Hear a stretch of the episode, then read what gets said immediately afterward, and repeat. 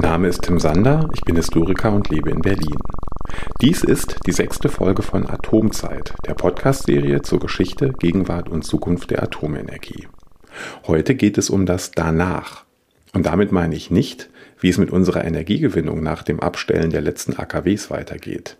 Vielmehr soll es um die Frage gehen, wie wir mit den strahlenden Hinterlassenschaften aus AKWs und anderen Orten der Atomwirtschaft umgehen. Aktuell steht hier vor allem die Suche nach einem Endlager für hochradioaktive Abfälle im Fokus. Die Suche nach einer solchen Lagerstätte ist in Deutschland wie in vielen anderen Staaten auch im vollen Gang. Aber wie muss ein solches Lager eigentlich beschaffen sein? Wie läuft der Suchprozess in der Bundesrepublik ab? Wie weit sind andere Staaten bei ihrer Suche? Ist es überhaupt sinnvoll, dass alle Länder eigene Endlagerstätten einrichten? Und wie und wo ging es mit dem Einlagern von Atomabfall in Deutschland eigentlich los? Diese und weitere Fragen habe ich einem erfahrenen Experten in Sachen Endlagerstätten stellen können. Ich hatte die Gelegenheit, mich mit Professor Dr. Klaus-Jürgen Röhlich zu unterhalten. Einige Infos zu ihm. Klaus-Jürgen Röhlich ist Diplom-Mathematiker und hat an der TU Bergakademie Freiberg promoviert. In seiner Arbeit hat er sich über viele Jahre unter anderem mit der sicherheitstechnischen Bewertung von Endlagerstätten beschäftigt. Seit 2007 hat er die Professur für Endlagersysteme an der TU Clausthal inne. Röhlich ist in zahlreichen nationalen und internationalen Gremien zur Bewertung von Endlagerstätten vertreten. Bis Ende 2022 war er Vorsitzender der Deutschen Arbeitsgemeinschaft Endlagerforschung. Zu Beginn unseres Gesprächs hat er mir zunächst erläutert, wer in der Bundesrepublik eigentlich zu Endlagersystemen forscht. Sie haben den Lehrstuhl für Endlager Suche an der TU Clausthal inne. Seit 2007 gibt es den, wie Sie mir gerade schon vor der Aufzeichnung gesagt haben. Ja. Vielleicht könnten Sie noch mal ein bisschen kurz erläutern, ähm, wie dieser Lehrstuhl entstanden ist, was da der Hintergrund ist und ähm, ob es da von Anbeginn allein, äh, denn das ist ja unser Thema, oder hauptsächlich um das Thema atomare Endlager ging oder um Endlager auch für weitere giftige Stoffe oder dergleichen allgemein. Ja, also erstmal, das ist kein Lehrstuhl für Endlagersuche, sondern der Lehrstuhl heißt Endlagersysteme. Das ist eigentlich auch wichtig, weil wir sind eben eine Universität, wir betreiben Forschung, wir machen Lehre, wir machen natürlich auch Gutachten, aber wir sind nicht direkt jetzt in der Standortauswahl oder wie man vulgar auch sagt, Endlagersuche involviert. Also das ist halt für wichtig, da die Rollentrennung ein bisschen zu beachten. Entstanden ist das Ganze auch auf eine durchaus umstrittene Weise. Das war also am Anfang eine Stiftungsprofessur der sogenannten Gesellschaft für Nuklearservice. Die gibt's auch noch, hatte allerdings heute ein paar andere Rollen. Das ist eine Tochtergesellschaft der Energieversorger, die ähm, für Zwischenlagerungen, für Behälterherstellung, für atomare Abfälle zuständig war oder auch noch ist, zum Teil. Also für die Behälterherstellung ist sie noch zuständig, äh, für die Zwischenlagerung nicht mehr. Und die Sorge war damals, und ich muss ehrlich sagen, die Sorge hat sich jetzt nicht verkleinert bis heute, dass es einen Kompetenzverlust gibt in unserem Bereich. Das ist also nach wie vor ein Problem. Man hört das ja auch aus anderen Wissensbereichen, was also so MINT, also Mathematik, Ingenieur, ähm, IT-Wissenschaften, Naturwissenschaften ist. Also wir haben alle Nachwuchsprobleme und ein wesentliches Anliegen der GNS mit dieser Stiftungsprofessur war damals eben tatsächlich Kompetenzen zu schaffen und zu erhalten. Das war sehr umstritten. Also damals, das war eine Zeit, wo die äh, Gesellschaft wirklich noch äh, was äh, Kernkraft und auch was Endlagerung betrifft oder überhaupt nukleare Entsorgung sehr stark in Lager gespalten war. Der Kampf um Gorleben zum Beispiel, der tobte tatsächlich noch. Und insofern war der Lehrstuhl auch von Anfang an verdächtig eigentlich. Dass da, also der Verdacht wurde immer wieder geäußert, auch gerade im politischen Raum, dass äh, da Interessen letzten Endes wahrgenommen werden sollten von der GNS. Also ich kann aus eigener Erfahrung sagen, das war definitiv nicht so. Ich habe ähm, einen Vertrag von Anfang an gehabt mit dem Land Niedersachsen. Also ich bin Beamter des Landes Niedersachsen, habe auch von der GNS nie Drittmittelvorhaben gehabt. Also insofern ist dieser Verdacht meiner Meinung nach ähm, hatte keine Substanz. Das hat sich auch inzwischen ein, ein Stück weit gegeben. Einmal ist es so, das ist keine Stiftungsprofessur mehr, also die Finanzierung wird inzwischen vom Land Niedersachsen getragen, hat sich aber, glaube ich, sagen zu können, auch ein bisschen gegeben durch die Rolle, die wir inzwischen eingenommen haben, auch im gesamten Prozess. Ja, so hat es angefangen. 2007 war das. Genau, wie gesagt, mit dem Fokus dann schon auf atomare Aspekte. Das kann ah man ja, stimmt, sagen. das hatten Sie auch, äh, hatten Sie auch noch gefragt. Ja, das ist eine interessante Frage. Die Illusion, muss ich tatsächlich sagen, war ursprünglich tatsächlich auch, dass wir uns auch zumindestens im Studium auch mit der Endlagerung anderer chemotoxischer Abfälle befassen. Da gibt es ja auch Anlagen in, in Hessen zum Beispiel. Und äh, das hat sich aber letzten Endes als nicht sehr zukunftsträchtig herausgestellt. Also wir haben es tatsächlich auch fokussiert auf nukleare Endlagerung. Gibt es ähm, parallel jetzt zu Ihnen oder neben Ihnen noch weitere ähnlich gelagerte Lehrstühle oder Institute, die sich mit selben ähnlichen Fragestellungen beschäftigen? Oder sind Sie da ähm, sehr, wie soll ich sagen, spezialisiert und äh, ein Einhorn unter den Instituten? Ja, inzwischen ist es ein Zweihorn geworden. Am Anfang war es ein Einhorn. Inzwischen gibt es in Aachen noch einen Erderding-Lehrstuhl. An der Und RWTH Aachen wahrscheinlich. An der RWTH, ganz genau. Und äh, was man aber auch sagen muss, ist natürlich, äh, wenn man von Endlagersystemen spricht, dann ist das ein weites Feld. Da geht es um Zusammenführung vieler Disziplinen. Bestimmte einzelne Aspekte, die werden an anderen Ländern, äh, Lehrstühlen auch, äh, Lehrstühlen auch äh, behandelt. Also es gibt zum Beispiel das Institut für nukleare Entsorgung am KIT in Karlsruhe. Dort äh, wird also sehr viel gearbeitet, was äh, in Bezug auf chemische, äh, nuklearchemische Dinge und ähm, gibt auch weitere Lehrstühle, die sich also mit solchen speziellen Fragen natürlich beschäftigen. Aber umfassend um Endlagerung geht's also vor allen Dingen in Aachen und bei uns. Um jetzt zu meinen Fragen zu unserem Thema ähm, spezifischer einzusteigen, das Thema Endlagersuche ist ja etwas oder ein Thema, was jetzt in Deutschland schon lange ähm, ein Thema ist. Sie hatten Gorleben angesprochen, Mhm. da gab es ja in den 80ern den Kampf um Gorleben. Ja, der ging viele- länger. Ne? Ja, ja, der viele, viele Bilder produziert hat und ähm, aber davor gab es ja auch noch die Schachtanlage Asse. Das ist, soweit ich weiß, jetzt so das erste, was man seitens Politik und Industrie ähm, in Deutschland so im Sinn hatte, wenn es um atomare Endlagerung ging. Aber da wäre halt gleich schon meine Frage: Könnten Sie das für uns so ein bisschen skizzieren, ähm, wie das sich zugetragen hat? Also man steigt in die Atomenergie ein, ja auch in der in der ehemaligen DDR, in Westdeutschland, in der Atomeuphorie in den 50er Jahren. Es entstehen erste erste Forschungsreaktoren, es entstehen erste Leistungsreaktoren und irgendwann scheint offenbar auch dieses Thema, irgendwo müssen wir offenbar mit ähm, ja, übrig bleibenden, ausgebrannten Brennelementen und so weiter irgendwo hin.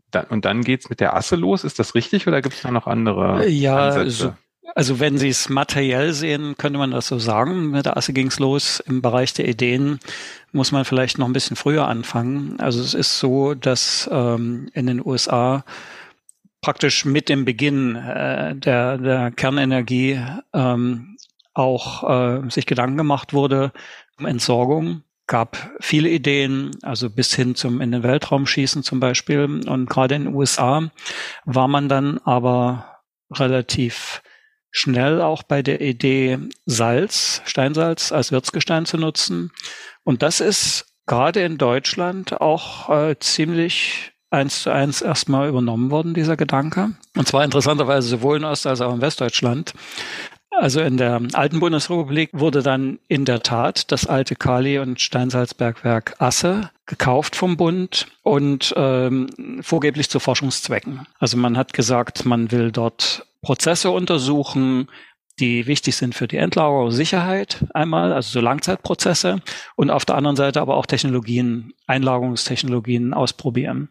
Das sind so die klassischen Funktionen von Anlagen, die wir heute unter Tagelabors nennen. Damals gab es das Wort, glaube ich, noch nicht. Und die Asse ist dann auch betrieben worden, tatsächlich rechtlich gesehen als Forschungseinrichtung. Aber man hat eben im Rahmen dieser sogenannten Forschungstätigkeiten dann auch gleich mal 126.000 Abfallgebinde dort eingelagert. Und dann drängt sich der Verdacht natürlich auf, ähm, dass das also nicht nur um Forschung ging, sondern tatsächlich auch um Entsorgung. Das waren keine Brennelemente, keine hochradioaktiven Abfälle, das waren schwach mittelradioaktive Abfälle. Noch einige Informationen zur Schachtanlage Asse, die im Gespräch nicht vorkommen. Die Anlage befindet sich im niedersächsischen Landkreis Wolfenbüttel und ist nach dem etwa 10 Kilometer langen Höhenzug benannt, auf dem sie sich befindet. Die Schachtanlage Asse 2 ist eine von ehemals drei Anlagen, die um 1900 errichtet wurden. Während Asse 1 und 3 bereits vor Jahrzehnten aufgegeben wurden, kaufte der Bund die Asse 2 1965. 1967 ging es mit der Einlagerung los. 1978 wurde die Einlagerung von Abfällen gestoppt. Und jetzt wieder zurück zum Gespräch mit Professor Röhlich. Man hat damals auch argumentiert, dass äh, die Einlagerung in der Asse ein deutlicher Fortschritt wäre gegenüber äh, dem, was man vorher gemacht hat, zum Beispiel Verbringen in der See. Das, äh, das wurde gemacht. Also man das wurde tatsächlich Nordsee gemacht. Wahrscheinlich. Ja, ja. Dort verklappt. Ja, ja, genau. Das also nicht nur in Deutschland, äh, das war vor der spanischen Küste zum Beispiel, im Atlantik ist das wohl passiert.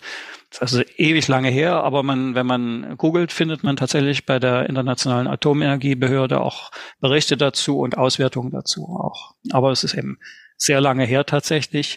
Und insofern hat man dann auch eine Anlage wie die Asse auch als Fortschritt gesehen, natürlich im Vergleich zur vorhergehenden Praxis. Ja. Man muss, äh, ich glaube, also sind ja Historiker. Insofern ja, wissen Sie das wahrscheinlich besser als ich. Oh, das ist immer gefährlich, äh, ja. Ja, dass, dass man also, also all diese Handlungen und Praktiken immer mit heutigen Standards und heutigen Sichtweisen beurteilt. Und das ist, glaube ich, nicht immer so ganz fair. Ja, das ist ein Thema in der Geschichtswissenschaft. Man muss die Epoche natürlich aus sich selbst heraus ähm, be beurteilen sozusagen und darf nicht immer die heutigen Maßstäbe mhm. dran setzen. Das ist völlig ja. richtig. Ja, also genau, man, man guckt vielleicht zu heute, wenn man dann Leichtsinn oder sowas unterstellen würde oder dergleichen, mhm. muss man natürlich auch sehen, welchen Wissensstand hatte man damals vielleicht. Und, ja, oder auch, auch welche Werthaltung.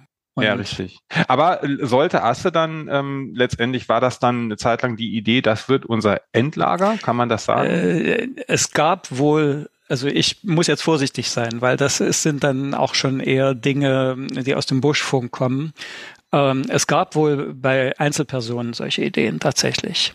Ähm, es gab wohl tatsächlich auch die Idee einer Versuchseinlagerung von hochradioaktiven Abfällen, aber das ist also A nie offiziell geworden und ist auch B nie passiert. Und was passiert ist tatsächlich, also man muss dazu sagen, aus heutiger Sicht eben auch, ist die Asse auch einfach eine ungeeignete Anlage gewesen. Und zwar hängt das damit zusammen, dass ähm, ist also, wie ich schon sagte, ein altes Kali- und Steinsalzbergwerk.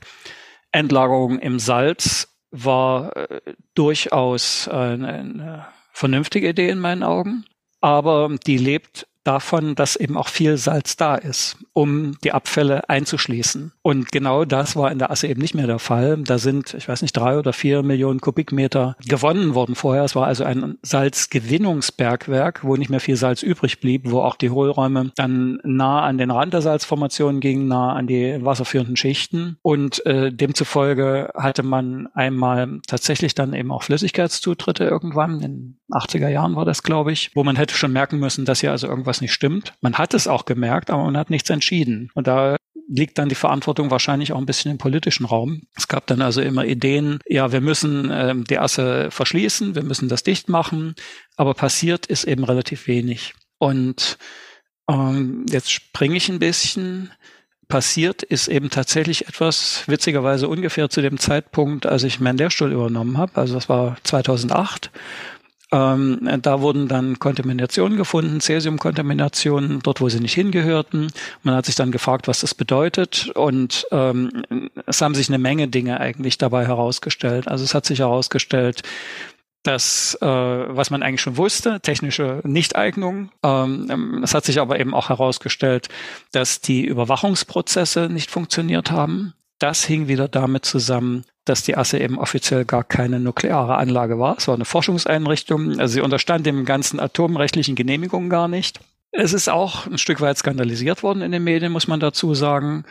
Aber ähm, die Probleme gab es natürlich, gar keine Frage. Und ähm, das war dann auch eine Kehrtwende bei der Asse. Also man hat dann ähm, Möglichkeiten untersucht. Das nannte sich der Optionenvergleich. Man hat äh, überlegt, ähm, lässt man die Abfälle dort drin und verschließt das, also macht das zu einem richtigen Endlager. Oder lagert man die in der Anlage um oder holt man sie raus?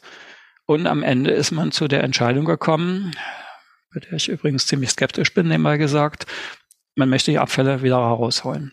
Und ah, kurze, das, gute Zwischenfrage. Das heißt, im Moment befinden sich in dieser Anlage nach wie vor mittel- und leicht radioaktive die sind, die sind alle noch da, Abfälle, ja. genau. Ja, ja. Und die sind ja nicht so verschlossen, dass man gar nicht mehr rankäme, also dass das nee, praktisch nee. nicht mehr möglich wäre, sondern man kann noch ran. Also es gibt noch Zuwägungen. Also und Also äh, die, die einzelnen Kammern sind verschlossen, aber sie können daran. Das Bergwerk insgesamt ist noch in Betrieb, aber es gibt eben da auch Probleme. Also es gibt mechanische Probleme. Alte Salzbergwerke, wenn die aufgegeben werden, dann gehen die irgendwann verloren. Da treten Flüssigkeiten zu, das wird mechanisch immer instabiler, das weiß man. Was man nicht so genau weiß, ist, was, wann das im Einzelfall passiert. Und insofern ist das alles nicht so ganz unproblematisch.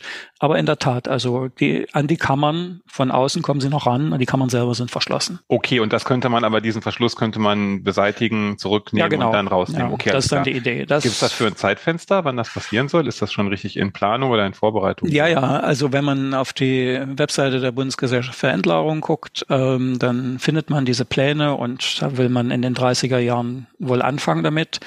Das ist eben auch einer der problematischen Punkte. Damals ähm, in 2008, 2009, 2010 ist man noch rangegangen an diese Idee unter der Voraussetzung, dass man das in ein paar Jahren erledigen kann. Und das ist eben überhaupt nicht so. Und ähm, was auch zu ahnen war, nebenbei gesagt. Ähm, das ist auch problematisch in meinen Augen, weil der Zustand der Mine eben nicht besser wird. Okay, und wenn man rausholt, sollte man ja am besten Fall auch eine Idee haben, äh, wo man dann damit hinfährt genau. war. Und das ist ein weiterer großer Streitpunkt im Moment. Ähm, es war also lange Zeit so, dass gerade die Anwohnerschaft dort ähm, großen Wert drauf gelegt hat, dass man die Sachen rausholt. Aber das liegt eben auch leider ein bisschen daran, dass man denen nicht die ganze Geschichte erzählt hat. Zum Beispiel das, was Sie gerade gefragt haben. Also ein Endlager für diese Abfälle hat man im Moment zunächst mal nicht. Und ähm, das heißt, man muss sie zwischenlagern an der Erdoberfläche. Und logischerweise das naheliegendste ist natürlich, das genau dort zu tun, wo man die Abfälle rausholt. Da können Sie sich die Begeisterung der Anwohnerschaft vorstellen. Äh, ja. das, äh, das ist also nicht zu Ende diskutiert worden damals. Okay, aber ist aktueller Planungsstand, Beschlusslage? Na, Beschlusslage äh, weiß ich nicht. Also die BGE möchte das gern, das Bundesumweltministerium möchte das gern die Anwohnerschaft, wie gesagt, äh, ist nicht der Meinung, dass das so sein soll. Und äh, ob es tatsächlich Beschlusslage ist, da bin ich jetzt überfragt weil mir das auch genehmigungsrechtlich im Moment nicht ganz klar ist. Aber so irgendwann kommt ja dann auch, die Asse ist noch, ja, wird noch genutzt, aber dann kommt Gorleben ja auch als Thema auf. Als, Gorleben. Als, ja. Sowohl als Wiederaufbereitungsanlage, wenn ich es richtig sehe, das sollte ja ein größerer Komplex sein für den Umgang mit ähm, atomar, atomaren ja, Müll oder eben wieder aufzubereitenden Brennstäben und dergleichen. Was man vorhatte, war natürlich nicht nur Endlagerung, sondern genau wie Sie sagen, das nannte sich Nukleares Entsorgungszentrum, NEZ, was man dort machen wollte. Und tatsächlich wollte man ein Endlager haben in dem Salzstock dort. Und das wäre dann eben tatsächlich ein, ja, sozusagen jungfräulicher Salzstock gewesen, wo Sie dann mit Nadelstichen praktisch nur die Hohlräume schaffen, wo die Abfälle reinpassen. Das ist ja mengenmäßig jetzt auch nicht so viel und wäre also insofern schon ein großer Unterschied zur Asse gewesen. Gar keine Besser Frage. geeignet, kann man sagen. Auf alle Fälle, ja. ja. Mhm. Was man aber auch noch vorhatte, war eben, ja, Sie sagten Wiederaufarbeitung. In der Tat, das hatte man sich vorgenommen. Man hatte auch äh, sich vorgenommen Konditionierung. Das äh, ist der Begriff, den wir gebrauchen für das Verpacken der Abfälle, so dass sie nachher Endlager fertig sind. Die kann man also nicht einfach so da unten reinlegen. Und ähm, und Zwischenlagerung. Und das ist eigentlich das Einzige, was tatsächlich dort stattfindet im Moment, ja. Zwischenlagerung. Und zwar von, sowohl von hochradioaktiven Abfällen als auch von schwachen mittelradioaktiven Abfällen. Auch zu Gorleben einige knappe Infos. Das Brennelemente Zwischenlager Gorleben für hochradioaktiven Abfall befindet sich auf dem Gebiet der Gemeinde Gorleben im niedersächsischen Landkreis Lüchow-Dannenberg. Ab 1977 war geplant, hier unter anderem ein atomares Endlager zu errichten. Von diesem Plan mussten die politischen Entscheider aufgrund der massiven Proteste in der Region, Stichwort Republik Freies Wendland, aber wieder abrücken. 1983 allerdings war in Gorleben ein Zwischenlager fertiggestellt. Dessen Inbetriebnahme hat sich aber immer wieder verzögert. Erst von 1995 und dann bis 2011 wurden hier Transport- und Lagerbehälter mit hochradioaktivem Abfall eingelagert. Wobei ich da noch eine Zwischenfrage hätte. Ich hatte das zuletzt so gehört oder auch in verschiedenen Dokumentationen gesehen, dass ja eigentlich die ähm, ausgebrannten Brennstäbe an den atomaren Anlagen, also an den AKWs direkt zwischengelagert werden. Aktuell. Inzwischen ist das Aha. so. Mhm. Aber dort sind äh, dort sind eben auch Abfälle. Ja, Und zwar insbesondere die Abfälle, die aus ähm, Frankreich zurückgekommen sind aus der Wiederaufarbeitung. Das gehört jetzt auch noch mit zur Geschichte dazu, La Hague, dass Deutschland ich, ne? lag, genau, genau. ja. Ja, das gehört auch noch mit zur Geschichte dazu, dass also ähm, in Deutschland ursprünglich der Enthusiasmus für die Wiederaufarbeitung auch sehr groß war. Man wollte also eigene Anlagen haben. Von Gorleben hatte ich gerade schon berichtet, aber was bekannter ist, ist wahrscheinlich Wackersdorf. Da gab es auch mal einen Spielfilm dazu vor nicht allzu langer Zeit, ähm, der beschrieben hat, wie der Widerstand dort letztendlich dazu geführt hat, dass man dieses Projekt auch aufgegeben hat. Das hatte natürlich auch noch technische und wirtschaftliche Gründe, führt jetzt vielleicht zu weit, das alles zu erklären. Aber die Pläne waren eben in jeder Beziehung ganz anders, als unsere Welt heute aussieht. Das ist ganz klar. Wackersdorf genau. wird dann, fällt dann weg, weil auch, ich glaube, auch wenn ich es richtig gelesen habe, die ähm, Energiekonzerne sagen, das rechnet sich für uns nicht. Genau. Wir wollen lieber, ähm, wir haben dann einen Vertrag mit ähm, der Wiederaufbereitungsanlage in Frankreich. Ja, es ist also grob gesagt, könnte man das so beschreiben. Äh, Wiederaufarbeitung heißt ja letzten Endes, ich versuche, das auszunutzen, was ein Energiegehalt noch in den Brennstäben ist ist, wenn sie aus den Kernkraftwerken rauskommen. Also praktisch ähm, die Wertstoffe vom Abfall zu trennen und mit den Wertstoffen, also Uran, Plutonium, nochmal neue Brennelemente herzustellen und übrig bleiben dann hochradioaktive Abfälle mit Spaltprodukten, also Cäsium, Jod, solche Sachen, die aber eben auch hochradioaktiv sind, heiß sind, gefährlich sind und letztendlich entgelagert werden müssen. Und ähm, die Frage, ob sich das lohnt, in jederlei Hinsicht, nicht nur in finanzieller Hinsicht, auch in, in, in gesellschaftlicher Hinsicht, ähm, die ist komplex. Die lässt sich auch ganz unterschiedlich beantworten. Also in Frankreich ist man nach wie vor enthusiastisch dabei. Da wird alles wieder aufgearbeitet. In Deutschland war das ursprünglich auch mal die Vorstellung. Und das hängt jetzt aber wieder ein bisschen zusammen mit der Frage, was habe ich überhaupt vor mit der Kernenergie? Ja. Also fortgeschrittene Reaktortypen ähm, können dann mit äh, im Verein mit Wiederaufarbeitungsanlagen eben tatsächlich zu einer hohen Effektivität beitragen. Aber wenn das irgendwann nicht der Fall ist, wie das in Deutschland war, äh, zum Beispiel wenn eben ein schneller Brüter wie ein Kalkar auch scheitert, und wenn man insgesamt die Perspektive der Kernenergie nicht mehr als so äh, glänzend einschätzt, wie sich das lang, langsam auch entwickelt in den 90er Jahren, dann in der Tat, dann macht das keinen Sinn mehr. Und dann haben wir eben in Deutschland irgendwann gesagt, ja, okay, und dann arbeiten wir eben nicht mehr alles wieder auf, sondern nur noch manches. Und der Rest kommt in zentrale Zwischenlager nach Auhaus, nach Gorleben und äh, später dann auch nach Lubmin. Das sind also die Brennstäbe aus dem, oder die Brennelemente mhm. aus den, genau, und auch aus Rheinsberg, aus den ostdeutschen mhm. Kraftwerken. Ja, letzten Endes ist dann die Frage aber gewesen, was passiert eigentlich mit den Reststoffen aus der Wiederaufarbeitung? Die muss man also zurücknehmen. Also da war die Verpflichtung, ja, Entschuldigung, jetzt habe ich eins vergessen. Also man hat dann gesagt, wir lassen wieder aufarbeiten, nur ein Teil des Materials in England und Frankreich. Aber das hieß, das, was übrig blieb, der Abfall, der musste zurückgenommen werden und das ging zunächst mal nach Gorleben. Okay. Und diese Transporter, das waren eigentlich auch immer diese Kulminationspunkte des Protests ja. jeden Herbst, ähm, als dann diese bürgerkriegsähnlichen Bilder auch entstanden da mit, mit angeketteten Menschen an den Gleisen angeketteten und dergleichen. Menschen, riesen ja. Polizeiaufgebot. Äh, das ging auch äh, manchmal alles andere als friedlich ab. Also das war schon sehr problematisch. Und was Sie jetzt gesagt haben, die Brennelemente ähm, an den Kraftwerken zwischenzulagern, das ist dann eine Entwicklung gewesen, die in den Nullerjahren stattgefunden hat, und zwar im Rahmen des sogenannten Atomkonsenses hieß das damals. Das war also kein Ausstiegsbeschluss wie jetzt nach Fukushima, sondern es war ein Konsens zwischen den Energieversorgern und der damaligen rot-grünen Bundesregierung, also mit Schröder als Bundeskanzler, Trittin als Umweltminister. Und dort hat man neben anderen Dingen eben auch gesagt, die, ja, okay, die Wiederaufarbeitungsabfälle aus Frankreich und auch aus England, das kommt ja noch, ähm, die gehen weiter nach, nach Gorleben. Aber alle anderen Brennelemente, die nicht wieder aufgearbeitet werden, die sollen eben nicht mehr nach Gorleben oder aus, weil man diese Transporte nicht haben wollte, sondern die sollten bleiben lokale Zwischenlagerung genau. dezentral genau. sozusagen an den Standorten, die man ohnehin genau. hatte. Ja, okay. ja, ja, ohnehin hatte es gut. Ne? Damals war das so, aber inzwischen werden diese Kraftwerke eins nach dem anderen zurückgebaut. Die ganze Infrastruktur wird aber nach wie vor gebraucht für diese Zwischenlager. Also ich finde, es war keine so tolle Idee, ehrlich ja. gesagt.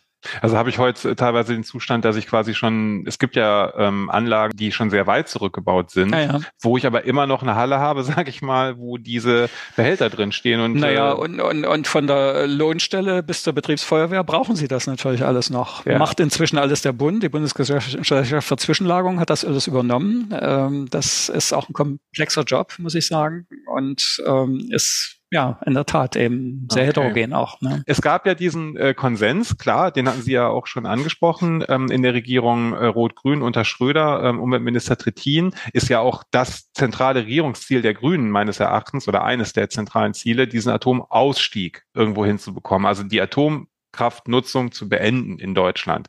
Das gelingt ja dann auch. Ich glaube, 2002 ist man dann zum ersten Mal so weit. Das ist aber noch kein Ausstieg, wie Sie sagten, ne? Vorhin auch schon. Ähm, naja, nein. Also die Zahlen, die Randdaten für diesen Ausstieg, das sind im Wesentlichen die, mit denen wir heute auch leben und arbeiten. Also die Begrenzung der Reststrommengen, die Begrenzung der Laufzeiten der Reaktoren.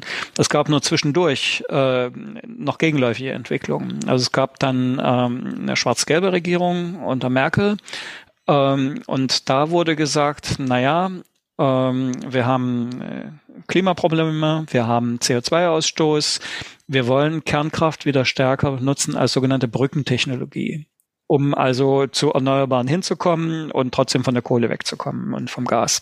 Und das ging dann einher mit einem Stück weit Aufbrechen dieses Atomkonsenses ähm, in Richtung Laufzeitverlängerung und äh, Erhöhung der Reststrommengen, die also den Kraftwerken zugestanden worden sind. Und in diesen Prozess hinein kam dann Fukushima und die Wende unserer damaligen Kanzlerin ähm, und letzten Endes der zweite Ausstiegsbeschluss. Und inhaltlich technisch liegt der sehr nah von den Zahlen her bei dem, was 2000 auch schon mal beschlossen worden ist. Ähm, es gibt aber zwei große Unterschiede. Der eine große Unterschied ist, damals war es ein sogenannter Konsens. Das heißt, die Regierung hat mit den Energieerzeugern ähm, das ausgehandelt. Diesmal war es ein politischer Beschluss. Aber auf der anderen Seite auf der Plusseite, wenn man so will, liegt, ähm, damals war es ein rot-grünes Projekt und beim zweiten Mal war es ein Projekt, was eine viel breitere politische Mehrheit hatte, weil Schwarz und Gelb mit an Bord waren. Und dieser Umstand hat letzten Endes auch dazu geführt, ähm, dass das Standortauswahlgesetz 2013 so entstehen konnte, wie es wie es ähm, dann in der ersten Fassung war, nämlich, dass man sich geeinigt hat, auch mit einer breiten politischen Mehrheit zu sagen, naja, äh, Gorleben rückt jetzt mal zurück ins Glied, das ist jetzt nicht mehr unsere äh, primär verfolgte Option, sondern wir suchen nochmal wirklich ergebnisoffen nach einem vernünftigen Standort. Und der Punkt war wirklich diese breite politische Mehrheit. Wenn ich da nochmal kurz einhaken darf, war Gorleben zu diesem Zeitpunkt im Prinzip, ähm, der, der Protest war ja sehr intensiv um diese Städte und um das, was dort mhm. laufen sollte. Dass man sich von Gorleben äh, verabschiedet hat, das ist ja heute, glaube ich, sogar final festgelegt, dass das nicht dort passieren darf. Dort das darf war keine, aber später. Ja, genau. Aber ist das eigentlich jetzt dieser technologischen oder geologischen Ungeeignetheit dieser Städte geschuldet oder mehr, weil Gorleben so ein wahnsinniges Symbol und so ein Politikum geworden ist? Die Antwort darauf hängt ab von davon, wen Sie fragen. Mhm. ähm, also meine Meinung ist, äh, dass aus technischer Sicht man in äh, Gorleben wahrscheinlich sehr wohl ein vernünftiges, sicheres Endlager hätte bauen können. Das Standortauswahlgesetz ist natürlich unterwegs mit der Suche nach dem bestmöglichen Standort.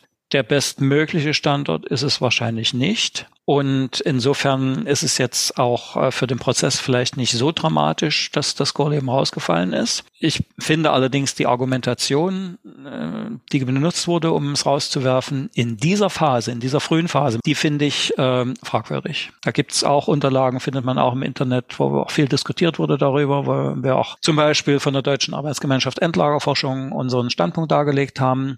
Es hat natürlich auch einerseits was mit fachlichen Bedenken zu tun, aber es hat auch ein bisschen was damit zu tun, dass sich äh, Menschen, die jahrzehntelang an dem Projekt gearbeitet haben, sich natürlich auch diskreditiert fühlen. Ähm, ja. Dann guckt man genauer nach und dann stellt man eben auch tatsächlich fest, also die Argumentationsbasis war letzten Endes eher dünn. Ähm, allerdings eben, wie gesagt, wenn man es jetzt global sieht, im Gesamtprozess, wir sind auf dem Weg, in irgendwie 10, 20, 30 Jahren mal den bestmöglichen Standort zu haben, dann wäre das höchstwahrscheinlich eben auch nicht Gorleben gewesen, ja. Okay, und dann kommt aber mit dem Ausstieg von Gorleben dieses ähm, Gesetz zur Endlagersuche, was den ganzen Prozess ja auch stark beschreibt, sozusagen. Naja, es war nicht der Ausstieg von Gorleben. Gorleben war ja gleichberechtigt erstmal dabei. Okay. Na, aber es gab ein paar Gorleben spezielle Paragraphen auch im Gesetz, muss man natürlich sagen. Ja. Auch bezüglich der Zwischenlagerung, also dass auch die Wiederaufarbeitungsabfälle nicht mehr ins Zwischenlager dort kommen, aber eben auch äh, bezüglich der Endgültigkeit zum Beispiel. Also das muss man eben auch sehen. Alles ist reversibel in diesem Verfahren, aber wenn jemanden heute noch mal einfiele, äh, zu sagen, ach, lass uns doch nach Gorleben gehen, das wäre nicht gesetzeskonform. Genau. Also ja. diese, dieser eine Punkt hat schon eine Sonderrolle. Das ja. ist insofern interessant, weil es damals gerade von den Kritikern des Gesetzes immer gesagt wurde, ja, das ist doch nur ein Gorleben-Durchsetzungsgesetz. Also mhm. das war es definitiv nicht. Nee. Es ist eher ein historisch gewordenes Gesetz, was stark auch die atomare, also Entwicklung der Atomnutzung in Deutschland. Da spielt ähm, Geschichte eine große Rolle, glaube ja, ich, denke ja, schon, ja. Genau. So, und ähm, das ist natürlich kein Zustand, der so weit bestehen bleiben kann, dass man diverse Zwischenlagerstätten irgendwo hat, verteilt über die Bundesrepublik, sondern man sagt nach wie vor, wir brauchen perspektivisch ein atomares Endlager für hochradioaktive ähm, Stoffe. Und da ist ja der Suchprozess wieder offen und im Gang, wenn ich es richtig ja, sehe. Genau so. Wo stehen wir da eigentlich? Ist das Suchprofil eindeutig? Ist hier ein gewisser Konsens mittlerweile unter den ExpertInnen hergestellt oder ist das im Prinzip noch da, dass wir sagen, es gibt diverse und verschiedene Meinungen, was überhaupt als Endlagerstätte prinzipiell geeignet wäre? Also zunächst mal muss man sagen, dass das Suchprofil eigentlich ganz ähm, erstaunlicherweise sogar gesetzlich festgelegt ist. Das hat man also relativ selten, dass ähm, ein Gesetz, das nennt sich das Standortauswahlgesetz, findet man auch im Internet. Wenn man Stand AG googelt, kann man das finden, dass also ein Gesetz in seinen Anlagen sehr genau ins technische Detail hinein regelt, was denn eigentlich äh, für Kriterien gelten müssen für einen vernünftigen Endlagerstandort. Und insofern kann man sagen, ja, da ist ein gewisser Konsens hergestellt, aber der Teufel liegt natürlich schon auch im Detail. Also wenn Sie einzelne Gesetzesregelungen hinterfragen oder auch diskutieren mit Kolleginnen und Kollegen, dann stellt man schon noch fest, dass da die Meinungen auch auseinandergehen. Ähm, das ein Punkt ist zum Beispiel äh, die Frage der Wirtsgesteine. Das heißt also der Gesteine, die ähm, so ein Endlager aufnehmen sollen. Dann nennt das Gesetz explizit drei Möglichkeiten, also Steinsalz, äh, Ton-Gesteine, sagt das Gesetz, und Kristallingestein ist geologisch jetzt nicht so ganz perfekt, aber egal. Die sind also schon sehr unterschiedlich in ihren Vor- und Nachteilen. Es stellt sich dann die Frage, das Gesetz postuliert auch, dass wir uns äh, entscheiden müssen für den bestmöglichen Endlagerstandort vom Standpunkt der Sicherheit. Das ist gar nicht so einfach zu vergleichen weil die Gesteine eben unterschiedlich sind, weil dann auch die Endlager, die in diesen Gesteinen aussehen, auch sehr unterschiedlich funktionieren. Und das zu vergleichen ist dann auch schwierig. Und eine besonders kontroverse Frage ist auch die nach Kristallingesteinen, also äh, Granite, Gneise, die es also in Bayern gibt zum Beispiel oder in Sachsen, ob das überhaupt eine sinnvolle Option ist. Also da gehen die Meinungen schon auseinander. Okay, und ähm, haben Sie da eine Meinung, welche am besten wäre, welche, welches Gestein prinzipiell? Oder haben Sie schon die Idee, welcher Ort es sein sollte? Nee, um Gottes Willen. okay. So weit sind wir noch lange nicht. Also wenn Sie, jetzt kann ich wieder auf die Webseite von der BGE verweisen, äh, da sehen Sie eine Landkarte, die ist eingefärbt. Und zwar sind da tatsächlich 54 Prozent der deutschen Fläche noch eingefärbt als potenziell möglich. Potenziell ja. irgendwie möglich, wobei das natürlich viel zu viel ist, das ist ganz klar. Und da weiß man, sieht man im Prinzip auch, ähm, an vielen Stellen, dass die BGE da in diesem ersten Schritt der Auswahl extrem vorsichtig war. Das muss man wirklich sagen. Ja. Also man hat sich da sehr gescheut, irgendwelche Sachen vorzeitig über Bord zu werfen.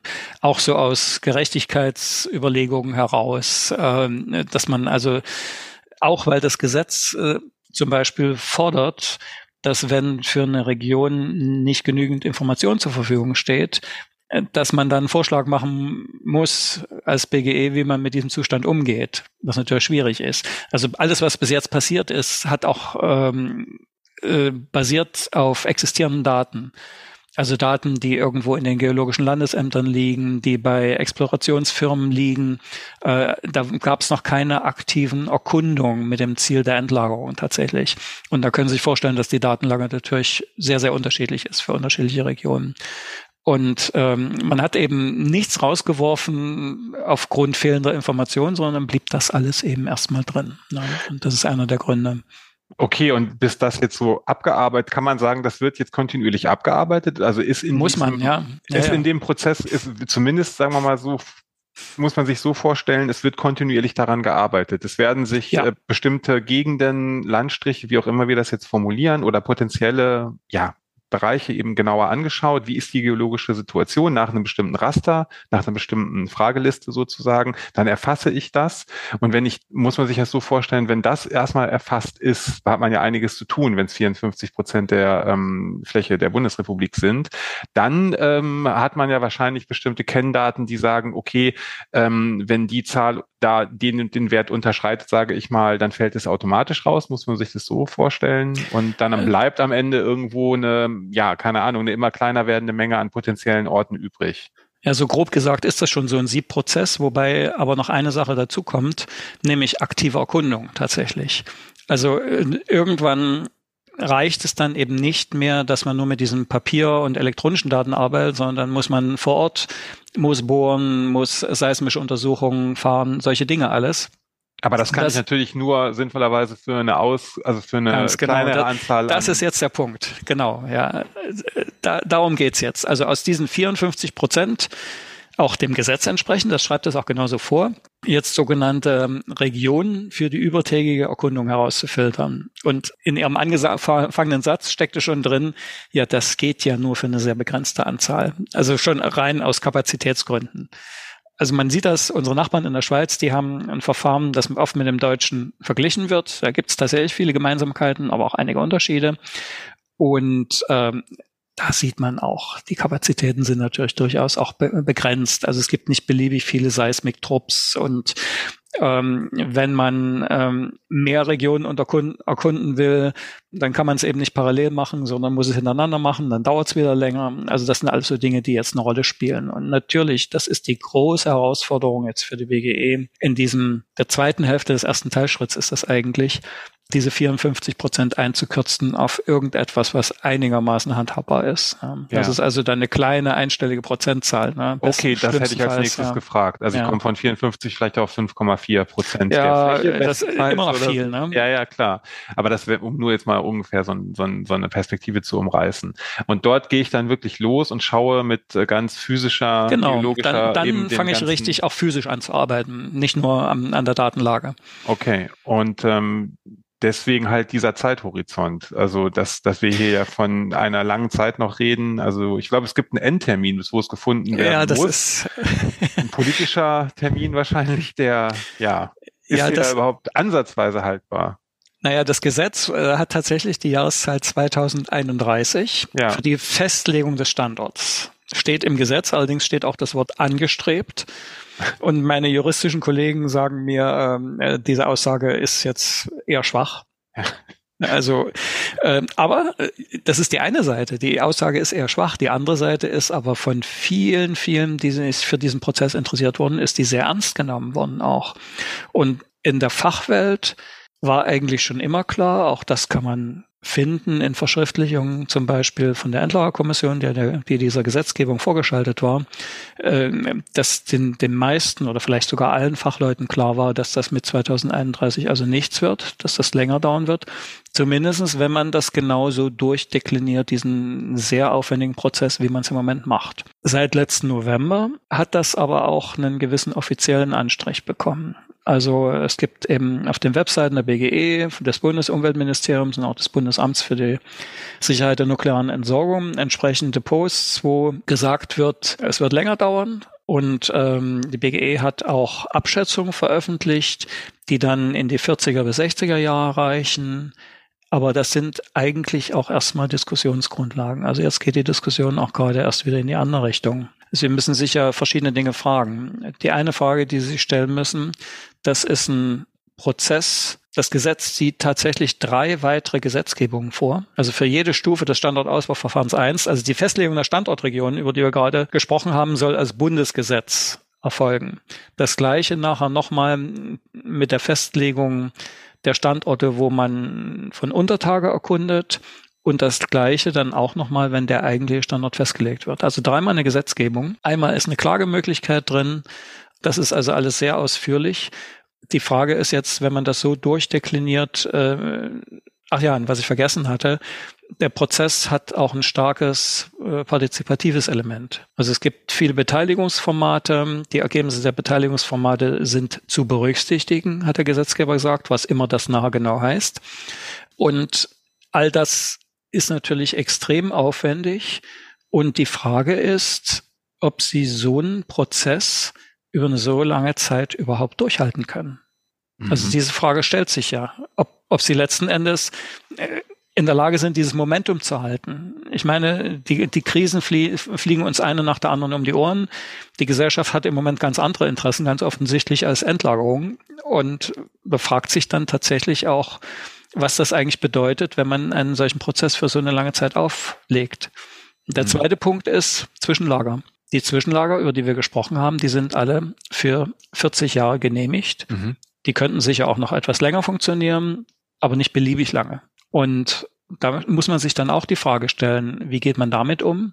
Und wie geht man auch damit um, dass die Gemeinden an den Zwischenlagern natürlich auch mit der Situation zunehmend unglücklich werden, wenn dann statt 40 Jahre auf einmal irgend so was ähnliches wie der St. Nimmerleinstag ähm, als Perspektive vor ihnen steht. Ne?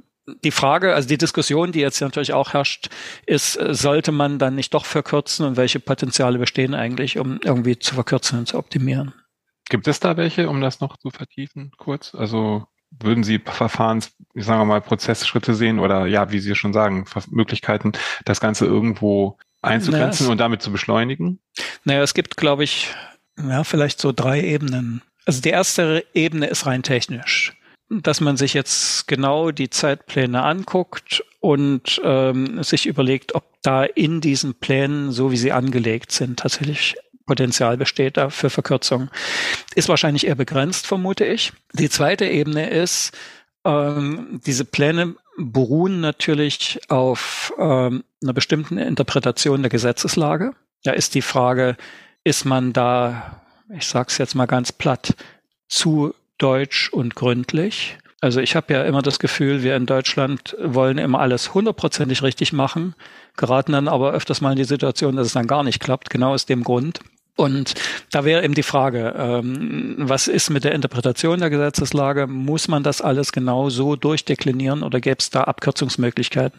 Also zum Beispiel, dass man die, die Hemmschwelle, um vielleicht mal eine Region rauszuwerfen, eben ein bisschen niedriger legt. Ja, und die dritte Variante, die ist natürlich schwierig, weil das dann auch in, in den politischen Bereich reingeht und deswegen vielleicht Probleme verursacht, äh, wäre dann auch, ob man an dem Verfahren selber und an der Gesetzgebung irgendetwas machen könnte oder sollte. Wobei natürlich immer klar ist, wenn man an all diesen Schrauben versucht zu drehen, gerät man auch schnell in den Verdacht, ähm, dass man irgendwie Sicherheit aufgibt oder zur Disposition stellt. Und ähm, sobald dieser Verdacht entsteht, selbst wenn er nicht gerechtfertigt ist, dann gibt es natürlich neue Diskussionen. Auch klar. Ja, Sie, Sie sprachen schon die vielleicht ähm, besondere Herangehensweise in Deutschland ähm, an. N nur mal so grundsätzlich gefragt, ähm, gibt es Prozesse weltweit. In Finnland ist man ja sehr weit mit dem Lager, da wollte ich später noch drauf eingehen. Ähm, sehen Sie irgendwo weltweit ähm, einen Prozess, an dem man sich irgendwie vielleicht orientieren könnte? Jetzt vielleicht jetzt nicht, was das rein technisch naturwissenschaftliche angeht, sondern den geplanten Ablaufprozess der, der Suche sozusagen. Am ehesten tatsächlich ähnlich ist uns wirklich noch der Schweizer Prozess, muss man sagen. Wobei es eben da auch ein paar Unterschiede gibt. Also auf der rechtlichen Seite, ist ein anderer rechtlicher Rahmen, da geht es also auch viel um Raumplanung. Aber auf der technischen Seite, also dieser Anspruch, jetzt wirklich über alle drei Wirtsgesteine den Standort mit der bestmöglichen Sicherheit zu finden, den findet man so tatsächlich nur in Deutschland. Die Frage, die man sich oft gestellt hat, es ist ja eben nicht nur ein technisches Problem, sondern es ist auch ein gesellschaftlich kontroverses Problem und letzten Endes ein Problem, bei dem man zu einem Standort kommen muss, der dann eben mal nicht mehr so konfliktträchtig ist wie Gorleben, sage ich mal ganz vorsichtig. Äh, die Frage ist, ähm, hat man auch sich versucht zu beantworten, ob man da was lernen kann aus anderen Ländern. Finnland wurde da genannt, Schweden wurde da genannt. In beiden Ländern funktioniert das also relativ gut, wenn auch aus unterschiedlichen Gründen. Aber das sind eben auch tatsächlich andere gesellschaftliche Verhältnisse. Also gerade in Finnland, Schweden, da ist man von der Geologie her, hat man relativ viele Freiheitsgrade und nicht zufällig ist man dann mit den Endlagerstandorten auch an Standorten von Kraftwerken ge gelandet, wo in einer ansonsten recht dünn besiedelten Region jeweils ein großer Anteil der Bevölkerung dort mit der Technologie und der ganzen Problematik vertraut ist, die Akzeptanz also auch deswegen relativ groß ist. Von Schweden kann man einiges lernen, denke ich. Da wird viel geredet, also viel kommuniziert tatsächlich, das machen die Finnen gar nicht so sehr. Aber nichtsdestotrotz ist eben in beiden Ländern die Akzeptanz relativ hoch. Man kann sich einzelne Elemente sicherlich angucken aus anderen Ländern. Aber die Kultur, die Rechtslage, auch die Geologie, die sind schon unterschiedlich. Und wir müssen schon auch unseren eigenen Weg finden, denke ich. Sie sagten ja, es sind noch verschiedene Gesteinlagen im Gespräch. Ähm, gibt es sowas wie eine idealtypische Lagerstätte? Kann man das kurz umreißen, auch wenn man die vielleicht gar nicht findet? Aber was wäre eigentlich der perfekte Ort? Es gibt ein Anforderungsprofil natürlich. Und das Problem ist nachher mit den, mit den einzelnen Gesteinen, wie sie uns die Mutter Natur mal liefert, wird das Anforderungsprofil eben bei unterschiedlichen Punkten unterschiedlich gut erfüllt. Also was relativ einfach vielleicht noch ist, das ist so die, die äh, regionale geologische Situation. Also sie sollten natürlich nicht in den Rheingraben gehen, zum Beispiel, ne, wo also äh, Tektonik eine Rolle spielt. Sie sollten nicht in die Eifel gehen, wo es relativ jungen Vulkanismus gibt. Ähm, sie sollten nicht in die Alpen gehen, ähm, also wo die, die Hebung relativ schnell stattfindet, der Gebirge. Also das sind so grobe regionale Kriterien, die alle irgendwie auf Stabilität, auf Langzeitstabilität einfach abzielen. Das ist das eine. Finden Sie auch alles im Gesetz. Das sind da die sogenannten Ausschlusskriterien. Das zweite ist, äh, hat was mit dem Begriff zu tun, den ich vorhin schon genannt habe, Wirtsgestein. Also wie muss im Nahfeld jetzt das Gestein tatsächlich aussehen? Naja, und was will man da eigentlich alles? Ähm, also auch da will man natürlich etwas haben, was mechanisch stabil ist. Das ist Granit zum Beispiel. Auf der anderen Seite hat es natürlich auch Vorteile. Ton und Salz, die haben so ein gewisses Selbstheilungsverhalten. Die bewegen sich. Und ähm, dann kann, können auch ähm, Dinge, Hohlräume wieder verschlossen werden im Salz zum Beispiel oder Brüche wieder geheilt werden im Ton. Das ist natürlich auch schön. Salz ist, wenn es massiv vorliegt und ohne ähm, Störung vorliegt, wasserdicht einerseits super, andererseits aber wasserlöslich, was wieder nicht so super ist. Das heißt, wenn man ähm, einen Salzstandort äh, sich sucht, dann braucht man einen, wo also Gefahr von Ablaugung durch Grundwasser zum Beispiel relativ gering ist. Ne? Tonstein ist, ist nicht ganz so wasserdicht wie Salz, aber auch noch ziemlich wasserdicht, also wenig durchlässig und hat auch ein paar schöne chemische Eigenschaften. Also Schadstoffmoleküle bleiben da gut hängen. Das ist wieder da ein sehr schönes Beispiel oder eine sehr schöne Eigenschaft. Andererseits muss man eben sagen, wenn im Salz sich gar nichts bewegt, dann spielt diese Chemie auch wieder kaum eine Rolle. Also Sie merken, das ist schon sehr komplex und insofern das ideale Wirtsgestein gibt's eigentlich nicht. Also Sie müssen immer irgendwas technisch auch tun, was dann passt, was die guten Eigenschaften richtig gut ausnutzt und die schlechten eben kompensiert irgendwie. Also das heißt, dass man die Brennstoffe in eine Ummantelung, also in eine Hülle gibt, die besonders stabil ist, sage ich jetzt mal ganz. Wäre zum Beispiel platt. so eine Maßnahme. Äh, wichtig ist die insbesondere im, im Kristallingestein, also Granit zum Beispiel, das hatte ich jetzt noch gar nicht gesagt, dass durch die Entstehung, durch die Genese ist das oft recht klüftig und durch die Klüfte kann dann auch Wasser fließen und dann brauchen sie so ein starkes Behältersystem eigentlich. In den anderen beiden Gesteinen ist das nicht ganz so entscheidend. Da spielen andere Sachen eine Rolle. Ähm, jetzt kann man sich ja grundsätzlich auch die Frage stellen, ähm, wir reden ja immer von dem einen Endlager. Mhm. Ähm, wäre auch die Idee, dezentral zu lagern? Hat das eine Charmanz? Hat das Vorteile? Also verteilen, äh, was würde das für Vorteile bringen? Die Idee dahinter wäre ja wahrscheinlich so eine Art Risikoverteilung. Ja, oder auch vielleicht mehr gesellschaftliche Akzeptanz, weil nicht einer die den schwarzen ja, Peter gezogen hat. Also das, das mit dem schwarzen Peter ist natürlich sowieso so eine Sache. Also ich finde ja, äh, dass diese Kontroversen in der Vergangenheit eben leider gerade erst zu dieser schwarze Peter-Logik geführt haben. Wenn Sie in andere Länder schauen, also Schweden zum Beispiel, da war es eben so, dass die Gemeinde, die das Endlager nachher am Schluss bekommen hat, das war diejenige, die gefeiert hat. Ja, ich habe gehört, da haben sich sogar welche beworben, regelrecht auf die Endlager, den Zuschlag ja, genau. zu bekommen. Also da spielte Freiwilligkeit auch eine große Rolle. Ne? Und, und ähm, also insofern das mit dem Schwarzen Peter ist etwas, was wir hier in Deutschland haben ähm, in der Schweiz bis zu einem gewissen Grade, aber in deutlich schwächerer Ausprägung. Also dass auch in der Medienlandschaft, in der öffentlichen Wahrnehmung, dass so eine Standortgemeinde dargestellt wird, eigentlich irgendwie so immer als die Deppen der Nation, ne? die das jetzt alles aushalten müssen, was die ganze Gesellschaft über mehrere Jahrzehnte hinweg an Abfällen erzeugt hat. Das ist natürlich auch äh, eine schwierige Wahrnehmung. Und ob sie das aufbrechen können, wenn sie den, die, diese schwarze Peterkarte zerreißen und die Einzelteile verteilen, das weiß ich ehrlich gesagt nicht. Schönes Bild, ja. ja, mhm. ja. Ähm, keine Ahnung, also kann ich echt nicht sagen. Technisch ist es natürlich also ähnlich wie bei den Zwischenlagern. Dann haben sie mehrere Auffanglager, dann müssen sie mehrere Bergwerke errichten.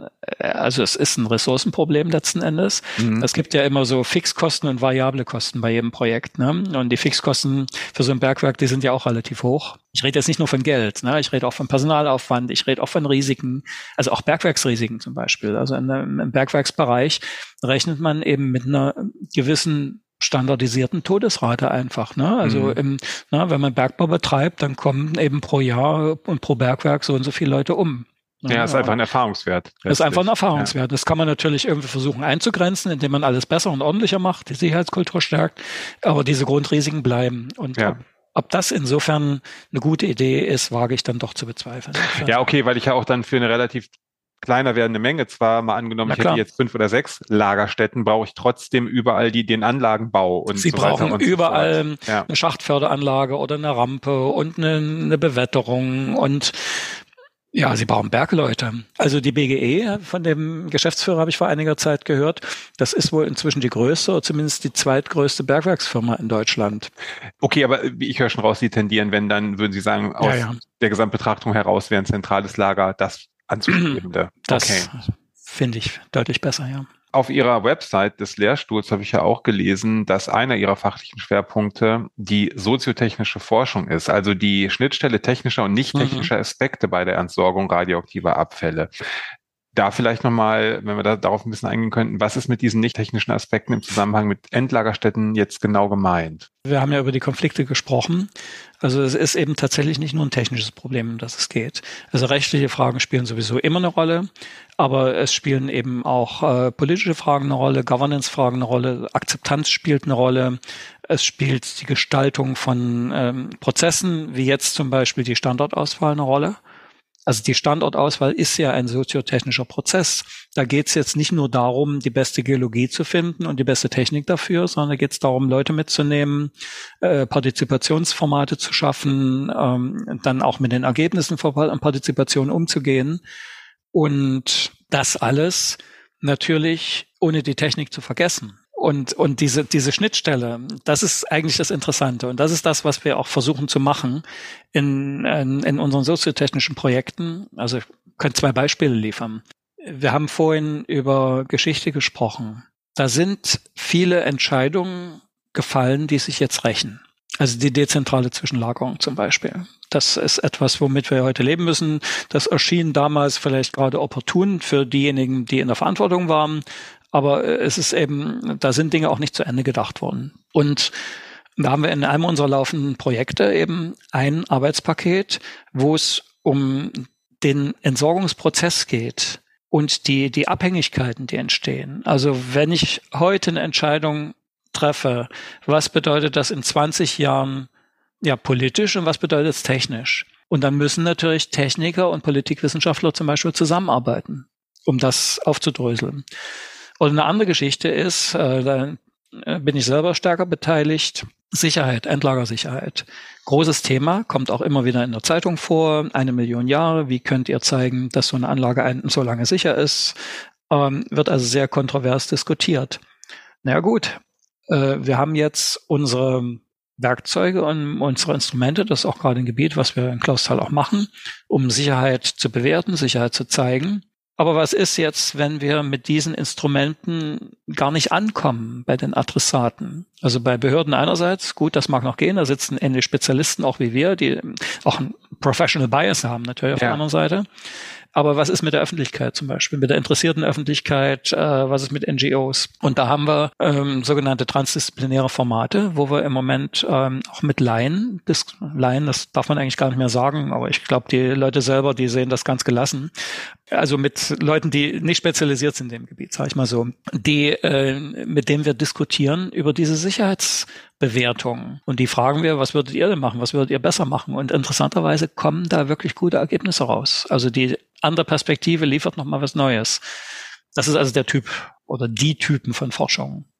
Ja, Gerechtigkeit spielt eine Rolle, rechtliche Fragen spielen eine Rolle, ähm, politische Governance spielt eine Rolle. Das sind alles so Dinge, die da eben nur über viele Disziplinen hinweg funktionieren. Sind das teilweise auch, dass man es jetzt so handelt und handhabt, auch Erkenntnisse, die aus der Geschichte der Atomkraft ja. in Deutschland herrühren, wo man ja, wenn man sich damit auseinandersetzt, der Protest ist, glaube ich, auch stark, nicht nur, aber auch, war eine Quelle des Protestes dieses starke Gefühl, hier wird eine Macht Entscheidung genau. uns präsentiert. Wir haben da keine Teilnahmemöglichkeiten, keine ähm, Einspruchsmöglichkeiten, keine, kein Diskurs im Vorfeld, warum jetzt dieser Standort und nicht ein anderer, sondern typische Durchregieren äh, und hier wird das Ding jetzt hingesetzt, wir brauchen halt Strom, wir brauchen Wirtschaftswachstum und jetzt habt ihr das zu akzeptieren. Richtig. Ja.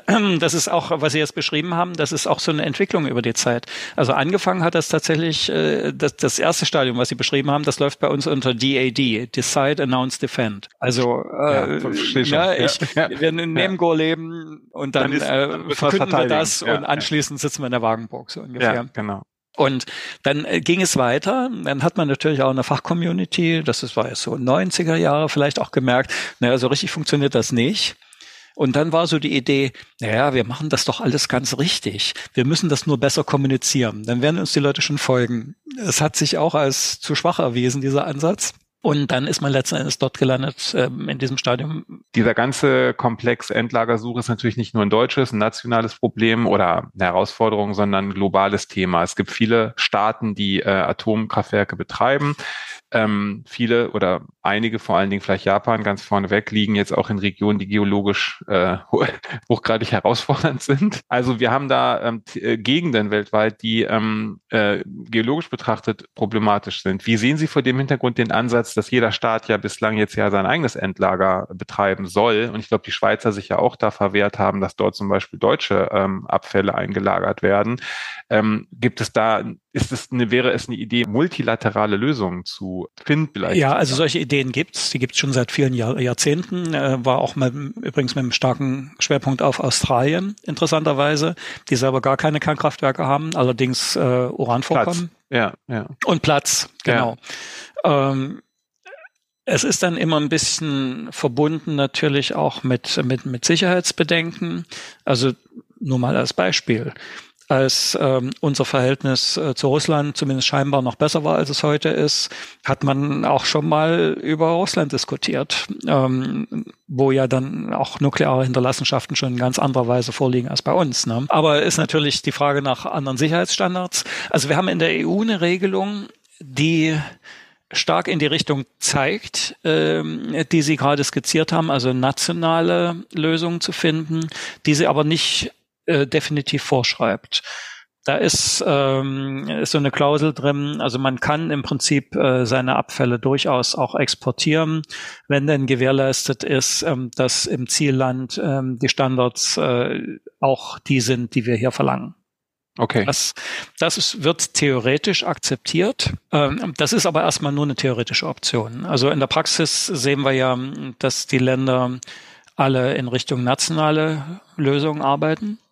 Das ist wahrscheinlich auch, also so wie ich das zumindest beurteilen kann, der Weg, den man erstmal zumindestens für die großen Abfallerzeugerländer, also Frankreich insbesondere, aber eben auch Deutschland zum Beispiel gehen muss. Und ich denke aber schon, dass ähm, wenn solche nationalen Lösungen dann mal geschaffen wurden, und die ersten sind ja im Gange jetzt, also Finnland haben Sie gerade schon genannt, auch Schweden, auch Frankreich sind relativ weit, ähm, wenn man diese nationalen Beispiele erstmal geschaffen hat, dass dann sich die Tür auch ein Stück weit öffnen wird vielleicht für internationale Lösungen. Das gilt auch ganz besonders natürlich dann für die Länder mit den kleineren Abfallaufkommen. Also die Niederländer zum Beispiel, die haben eine Langzeitzwischenlagerung für mindestens 100 Jahre etabliert und da steckte zumindest damals, als es konzipiert haben, auch der Gedanke dahinter, dass man vielleicht dann mal zu einer internationalen Lösung kommt. Das Problem bei den internationalen Lösungen ist ein bisschen, naja, wenn sich jetzt drei, vier, fünf Länder zusammentun, dann müsste auch jedes dieser Länder etwas dafür tun, müsste auch bereit sein, im Zweifel dasjenige zu sein, was dann den Endlagerstandort liefert.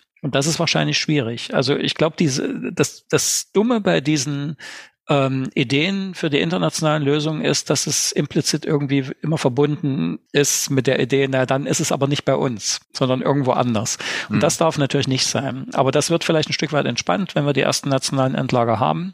Und dann wird das sicherlich eine Option, die auch gezogen werden wird, gerade für die kleinen äh, Programme. Also äh, mein Beispiel ist immer Slowenien. Ja. Die teilen sich ein Kraftwerksblock mit Kroatien. Die haben also ein halbes Kraftwerk sozusagen. Ja, die werden doch kein eigenes Endlager bauen. Ich verspüre auch zumindest bei den finnischen Kollegen so einen gewissen Dreh in Richtung Kommerzialisierung. Also vielleicht schweben da schon so ein paar Ideen, zumindest bei denen. Also ja, das ist sicherlich was, was man sich sehr gut Die Berichte und die Papiere und die Webseiten, das sieht sich schon alles so an. Und ist es so die, ansprechend gestaltet? Naja, also, also Where of the Solution, solche Dinge. Ne? Also ich glaube, da wird was vorbereitet. Interessant, okay. Ja, das, wie gesagt, das ist ja sicherlich lukrativ auf finanzieller mhm. Ebene, kann man da ja. Oder sie wollen Know-how verkaufen, das kann natürlich auch sein. Okay. Mhm. Und die haben ja auch tolles Know-how, also ist gar keine Frage.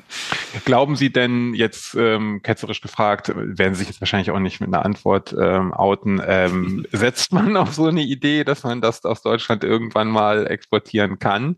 In, also jetzt, man sagt sich halt, okay, wir machen hier einen ganz langen Prozess und irgendwann wird es schon in Frankreich oder Finnland äh, ein Lager geben. Also, Dann machen wir Scheck Scheckbuch, ähm, wie man früher Scheckbuch-Diplomatie gemacht hat, macht ja. man dann Scheckbuch, Endlager, Endlagerung.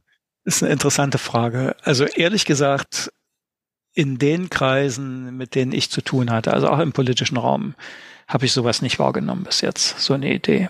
Okay. Also ich habe wohl wahrgenommen, das, was ich vorhin gesagt habe, ähm, dass also ähm, gerade in der nuklearkritischen, äh, in, im nuklearkritischen Bereich dass der, der Wunsch ist nach einem absolut perfekten Verfahren.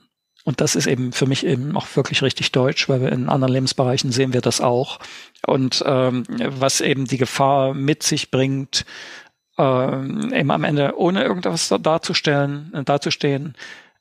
Ähm, aber ich habe das nicht als intendiert wahrgenommen. Nee, kann ich ja, nicht sagen. Würde wahrscheinlich auch niemand sich mit äh, mit positionieren und also naja, aber man erspürt ja sowas manchmal auch. Also mhm, nee, mhm. habe ich wirklich, äh, kann ich mir nicht vorstellen. Das ist dem, das heißt nicht, dass es nicht am Ende vielleicht doch so endet. Das ist eine andere Geschichte. Wenn Generationen sich ändern und Einstellungen sich ändern und so weiter, mag ja alles sein. Aber im Moment, dass das intendiert ist und dass dieses auf die lange Bank schieben eigentlich diesen Hintergedanken hat, das habe ich so noch nie wahrgenommen. Nee.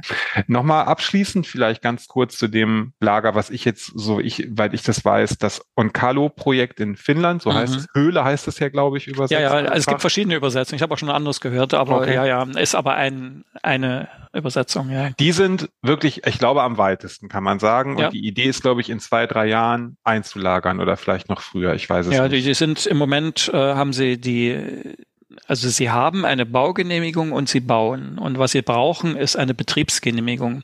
Betrieb heißt immer ähm, sozusagen, es wird heiß, nämlich der erste tatsächliche Abfallbehälter geht dann auch in die Anlage und unter Tage. Und die ist beantragt so schnell wie die äh, finnische Behörde äh, die Baugenehmigung beantragt, äh, bearbeitet hat, also es hat ein paar Jahre gedauert, wird es vielleicht auch bei der Betriebsgenehmigung sein? Und dann könnte das tatsächlich so sein mit den zwei bis drei Jahren. Aber Sie sehen da keine Verzögerungspotenziale, soweit Sie das jetzt von hier aus betrachten können, dass das noch sich irgendwie weiter in die Länge zieht, doch noch mit irgendwelchen Klagen oder Petitionen aus der Bevölkerung. Scheint, scheint nicht so zu sein.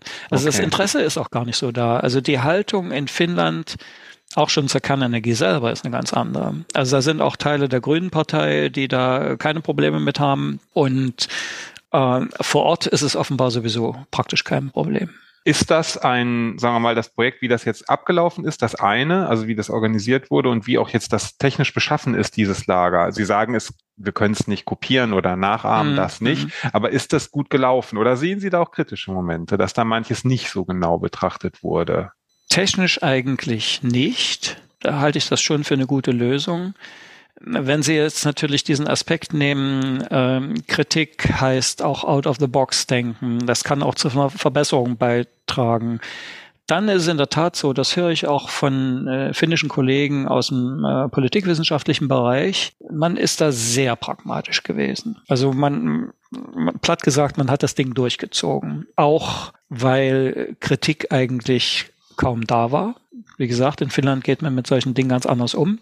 Da ist Vertrauen in die Behörde, in die Regierung offenbar groß geschrieben und man überlässt auch den Akteuren äh, ein Stück weit diese Dinge. Aber das ist eine Kritik, die ich ab und zu höre aus Finnland, wie gesagt, gerade von Politikwissenschaftlern, dass die sagen, naja, das ist alles gut gelaufen, ist alles gerade gelaufen, ähm, mit wenig Kontroversen, aber dann ist natürlich auch dieses Potenzial weg, über einen Diskurs zu ähm, Verbesserungen zu kommen, äh, vielleicht auch äh, Fehler aufzudecken. Ich kann ja jetzt auch nicht hundertprozentig sagen, dass es technisch perfekt ist. Ne? Also sind immer diese berühmten schwarzen Schwäne, die man nicht weiß. Das kann immer sein. Und da könnte man vielleicht sagen, da sollte man doch etwas offener damit umgehen, mehr diskutieren. Aber offensichtlich ist die politische Kultur in Finnland auch so, wie sie ist. Ne? Ja, und dann wird man da wohl dann eben die ersten Erfahrungswerte sammeln. Davon so kann man ausgehen. Ja. ja. Ja, Okay, und Frankreich, England, äh, Entschuldigung, Frankreich und Niederlande, nee, Niederlande war falsch, äh, war Frankreich Schweden. sagen Sie, äh, Schweden, genau, ist auch relativ weit. Was sind, wie sind da die zeitlichen Perspektiven? Reden wir da über? Ein paar Jahre später. Also Aber dieses Jahrzehnt womöglich. 20er Jahre, ja, okay. würde ich sagen. Ja. Mhm. Also, äh, naja, es ist ja witzig. Also die Finnen, die, auch mit ihrem Pragmatismus, die haben die Schweden eigentlich überholt. Die haben das praktisch das äh, ganz ähnliche geologische Verhältnisse, haben praktisch das fast dasselbe technische Konzept, was in Schweden entwickelt worden ist. Und die haben, äh, sind dann eben irgendwann auf der Überholspur gelandet, aber auch Schweden wird in den nächsten Jahren sicherlich dazu kommen und Frankreich auch. Okay. Die aber ein anderes technisches Konzept haben. Frankreich auch ein anderes Wirtsgestein, ja. Ja, ja. Also wird man wahrscheinlich heute noch zehn Jahre weiter, 2033, auf erste Erfahrungswerte zurückschauen können. Das hoffe ich, ja. Für heute bedanke ich mich. Mein herzlicher Dank gilt Professor Dr. Klaus-Jürgen Röhlich für das informative Gespräch, das ich mit ihm zum Thema atomare Endlager führen konnte. Wie immer gilt mein Dank außerdem all jenen da draußen, die sich diese Folge von Atomzeit angehört haben und hoffentlich etwas für sich mitnehmen konnten. Es würde mich freuen, wenn Sie, wenn ihr beim nächsten Mal wieder dabei seid. Rückfragen, Kritik und Hinweise erreichen mich wie immer unter atomzeit.posteo.de. Tschüss und bis zum nächsten Mal.